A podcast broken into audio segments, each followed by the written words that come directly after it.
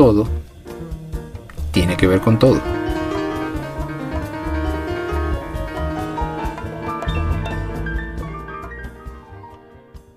Una duda. Si mm, te imaginaras que se acerca el apocalipsis, o que como en esos ejercicios que nos hacen en las entrevistas laborales, te tienes que imaginar que naufragas y que te puedes llevar algo a una isla desierta, cosas de ese tipo, y te preguntaran en qué tesoros te llevarías, qué tesoros te gustaría cuidar. Si te dan a elegir, ¿qué dirías? Seguramente lo primero que viene a tu mente son objetos valiosos, que tengan mucho valor, y seguramente por ahí pasarán eh, eh, objetos de oro, diamantes, dólares, bitcoin, sea lo que ello sea y signifique.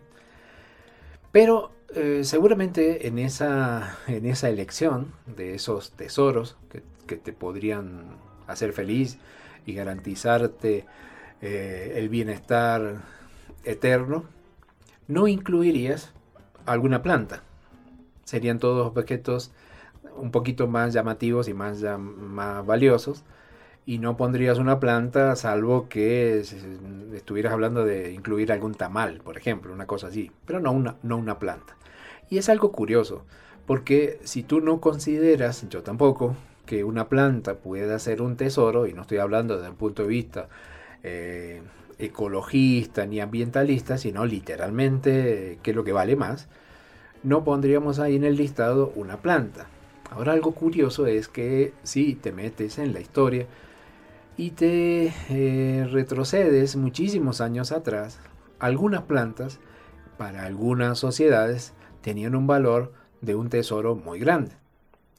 Basta recordar el simbolismo o lo que simboliza el olivo, la planta del olivo, donde salen las aceitunas, que te comen una, con una picadita el olivo significaba o tenía una, estaba tenía una connotación de, paz, una, un valor muy importante. Del mismo modo, la palma eh, se asocia con la victoria y el laurel con la gloria. Entonces estamos hablando de plantas que tenían un simbolismo o representaban valores terriblemente importantes, sobre todo en aquellas sociedades que eh, para entretenerse eh, normalmente se enfrentaban a muerte eh, unas contra otras, se destruían, no había televisión, no había radio, no había podcast, entonces salían con las lanzas y se sacudían al primero que se les cruzaba. Y entonces en este contexto también había oro, también había cosas materiales de, de, mucho valor, pero para ello estas plantas simbolizaban algo muy fuerte. Entonces, por ejemplo, si tomamos la última que te mencioné, el laurel. El laurel, si te pones a pensar, mm, aparece todavía, a pesar de que te estoy hablando de épocas eh, muy remotas, en nuestro lenguaje cotidiano te aparecerá esa palabra. Porque, por ejemplo, uno dice, mm, ah, lo que pasa es que ese se durmió sobre los laureles. ¿Y eso qué significa? Que los laureles tienen espina, no te conviene que te duermas encima de los laureles. Uno normalmente duerme arriba de colchones, pero parece que no es bueno dormirse sobre los laureles, que no tienen espina, porque como todos sabemos, eh, el, laurel, es decir, el Laurus nobilis, pertenece a las plantas de las eh, lauráceas. Y, eh, disculpa que diga algo tan obvio, pero sabemos que las hojas son oblongas, pecioladas y aromáticas. Pero, como decíamos, el laurel tiene algo que ver con la gloria. Incluso está, aparece, tanto tiene que ver con la gloria que aparece explícitamente en, por ejemplo, en algunos himnos, como en el caso del himno de la República Argentina.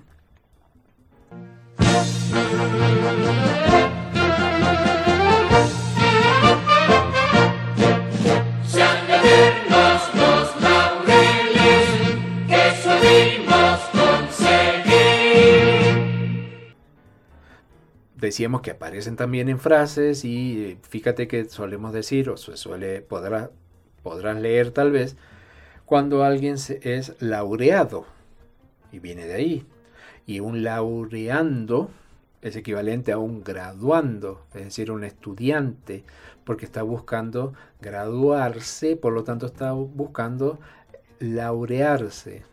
Y en algunos sitios, como, como en, Italia, el laurearse implica, eh, significa eh, justamente graduarse, recibirse de una carrera.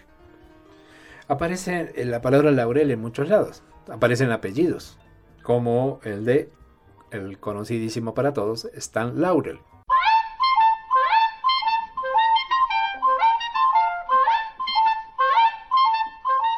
Te lo, te lo pronuncia diferente, pero se escribe igual. Laurel, Laurel. Y te acordarás que este es uno de los cómicos que integraba el dúo El Gordo y el Flaco junto a Oliver Hardy. Stan Laurel era justamente el flaco. Y no me lo preguntaste, pero te cuento que él en realidad no se llamaba Stan Laurel, aunque suena bonito. Él se llamaba Arthur Stanley Jefferson. Y los dos fueron eh, cómicos, especialmente de la época del, cine mudo, a principios del siglo XX. Hicieron muchísimas, mm, muchísimas películas, muchísimos cortos y fueron galardonados como el, gordo y el flaco, digamos esos dos personajes, en 1932 con el Oscar al mejor cortometraje. Y Stan Laurel fue eh, homenajeado con el, un Oscar honorífico que ya estaba muy enfermito, no lo pudo recibir en el año 1961. Pero estábamos hablando de cosas que tengan que ver con Laurel, estábamos es Laurel, Laurel, Laurel, Laurencio. Laurencio no es el nombre de un campesino, o tal vez seguramente habrá algún campesino en algún rincón del planeta Tierra que se llame Laurencio, pero también es un elemento químico, particularmente específicamente el elemento número 103, que como todos sabemos se consigue bombardeando California con iones de boro. Este, este elemento, el número 103, fue eh, descubierto, fue mm, generado por un físico que se llamó Ernest Lawrence. De ahí viene lo del Laurencio. Laurencio en realidad no tenía que ver con Laurel, pero si no, ¿cómo hacía yo para meter este elemento químico dentro del podcast? Eh, te decía que el físico era Ernest Lawrence, era un físico norteamericano. Y si ya que te dije Lawrence como apellido, te sonará otro famoso, tal vez, que es eh, Lawrence, otro Lawrence, pero este era de Arabia, Lawrence de Arabia.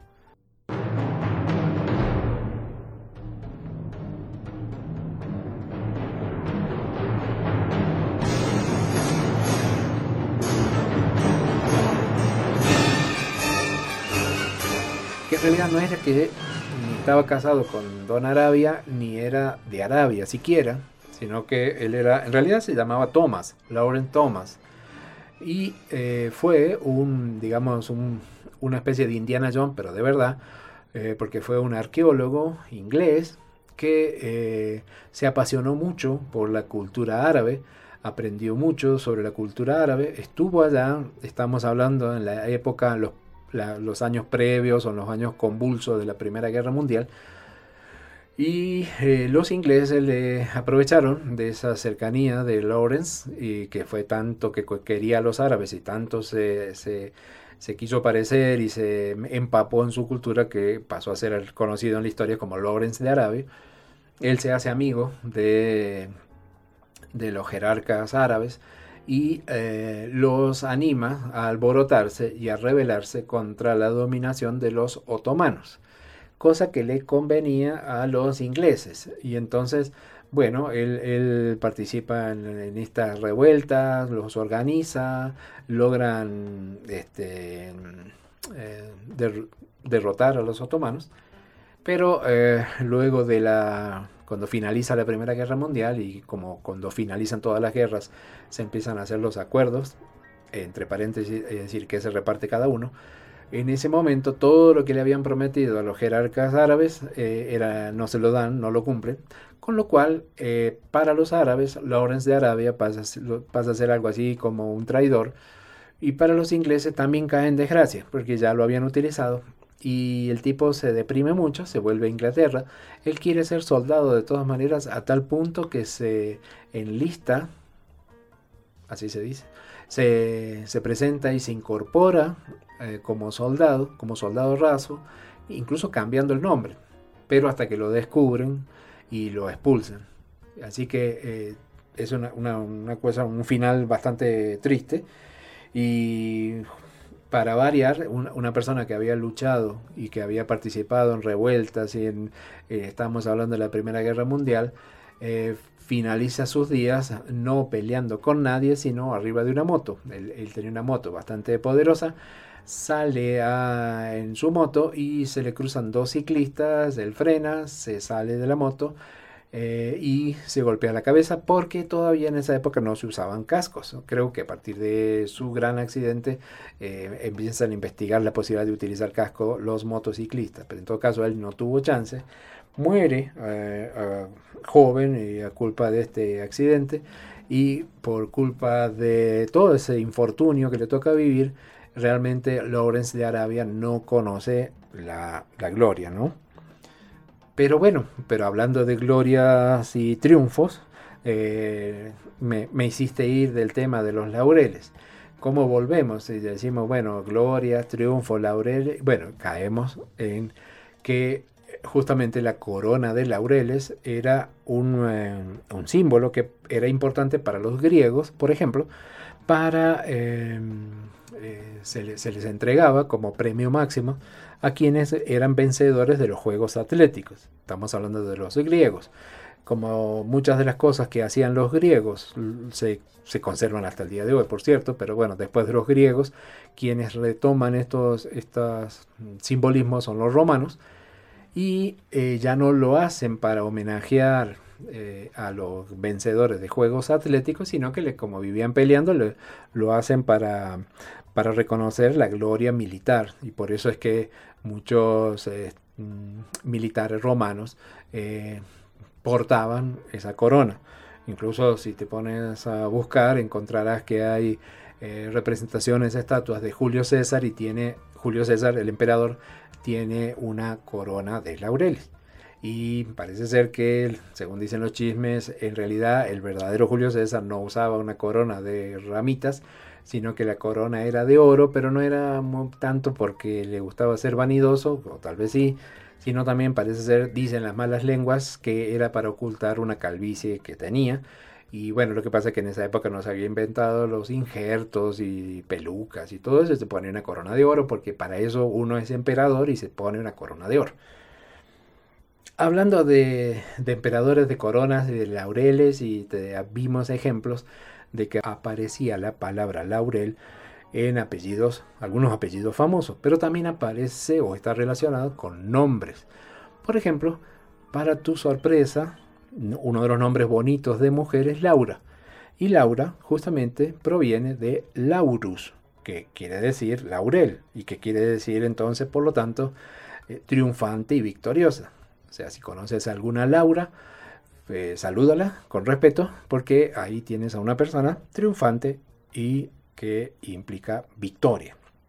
Otro nombre bonito de mujer es Dafne.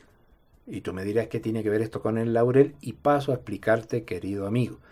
Resulta que esto ya estamos hablando de la mitología, personajes mitológicos, y cuando no aparece un dios, de, ese dios que como era dios de muchas cosas, casi siempre aparece en todas las historias. Te estoy hablando de Apolo.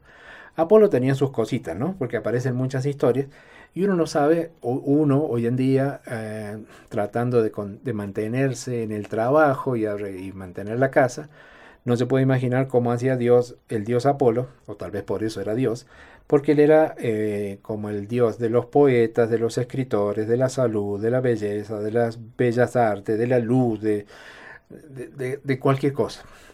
pero tenía tiempo para muchas cosas, porque además el dios era, eh, le gustaba tirar flecha con el arco, y era aparentemente un poquito vanidoso porque le iba bien, el tipo sabía tirar bien la flecha y todo eso, y cuando alguien es así, no, no basta el que se molesta, otro Dios que se moleste por ahí, y se le da por enfrentarse a Eros, que no se trata del nombre de ningún hotel romántico, sino que era el nombre también de Cupido, que Cupido se las arreglaba muy bien con el arco.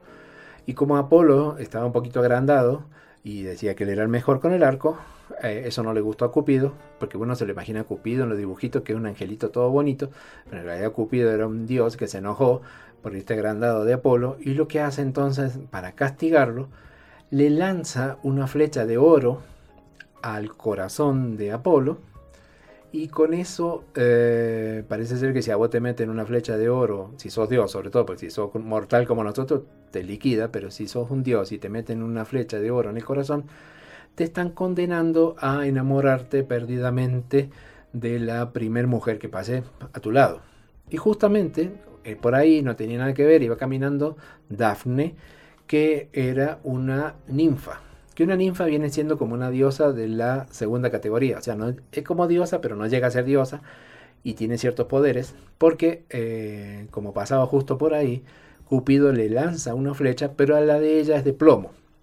Imagínate que si te meten una flecha de plomo en el corazón, bueno, si no te mata el, el agujero en el corazón te mata la, contaminación con plomo, el peso de la flecha, no sé, pero como ella era ninfa, o sea, era una diosa prácticamente, eh, no se muere, sino que lo que le provoca a ella, que no tiene nada que ver en esta historia, pasaba por ahí caminando, y eso de que te pongan una flecha de plomo en el corazón significa de que nunca te vas a enamorar de ese tipo que tenías ahí al lado con la flecha de oro. O sea, todo lo contrario. A uno le pone que se va a enamorar y a ella que lo va a rechazar. Y ahí empieza el novelón que después, fue tomado por muchas novelas latinoamericanas, porque eh, Apolo, eh, perdidamente enamorado de Daphne, la empieza a perseguir, hoy en diríamos acosar, eh, por todos lados, por el bosque, por arriba del bosque, por abajo del bosque, por arriba de los árboles, por abajo de los árboles. Daphne, aburrida, corriendo como loca, porque no se lo aguanta este dios que venía enamorado de ella. Y eh, en algún momento de desespero, Daphne le pide ayuda a la madre tierra, se queda quietita y empiezan a crecer empieza a crecer unas plantas sobre sus plantas de los pies y empieza a convertirse en un árbol. Y ya adivinarás en qué árbol se convirtió Dafne. Se convirtió justamente en el árbol de laurel. Entonces cuando Apolo ve todo eso, que su enamorada pasó a ser un árbol, él como sufre tanto de amor, le arranca una rama y se la pone en la cabeza porque dice que entonces la va a llevar por siempre en su cabeza. Y de ahí nace la corona de laurel. Incluso como Apolo era dios de los poetas, por eso si miras alguna imagen del Dante Alighieri que escribió la Divina Comedia, aparece este joven de perfil con una corona de laureles. Y por eso la corona de laureles se sigue utilizando hasta la actualidad como un símbolo de gloria y de importancia. Es por eso que cuando la próxima vez que vayas a preparar ese rico guiso, al que le vas a echar, además de cebolla, pimentón y tomate, unas hojitas de laurel, cuando tengas esas hojitas en la mano, piensa que en realidad le estás poniendo al guiso muchos siglos de historia, porque al final todo tiene que ver con todo.